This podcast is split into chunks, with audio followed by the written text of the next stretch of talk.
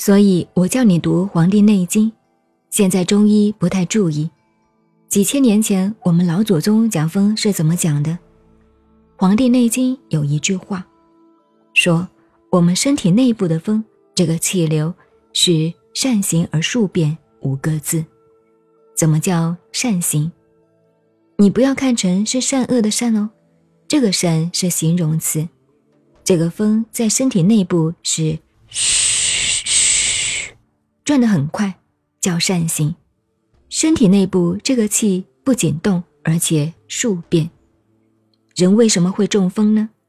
风碰到那个骨节时，地大这一部分温度不够了，或者骨节疏松，这个气一到这里，嘘，打中了，动不了了。风扇形而数变，风与其他物结合会结块，变成实体了。所以说。有的人身体里长瘤啊，生癌症什么的，譬如说有时候打起坐来，身体发痒，痒得不得了，我就给他吃中药的消风散加白芷，把风打开。老师啊，你那个药好灵哦，不痒了。为什么痒呢？因为风在里头动，酸痛也是风在那里作怪。看你用什么药。《黄帝内经》有这一句话：“现在人的中文不好，怎么能够读懂医书呢？”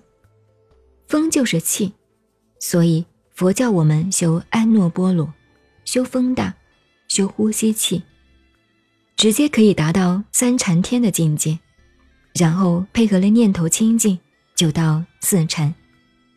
四禅是舍念清净。我讲了半天很吃力。还是听我们的老师释迦牟尼佛的提倡，教大家修安诺波罗吧。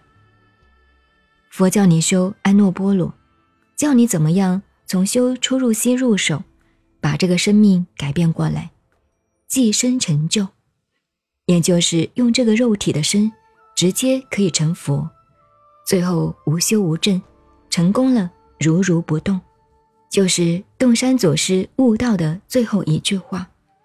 方得切如如，这个修法的发展很广，所有秘法道家，尤其是道家修神仙的、修长生不老法门的，通通是从安诺波罗来的。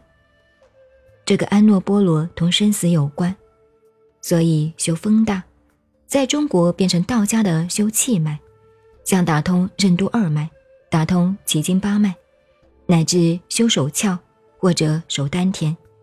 都是从修呼吸法门演变出来的。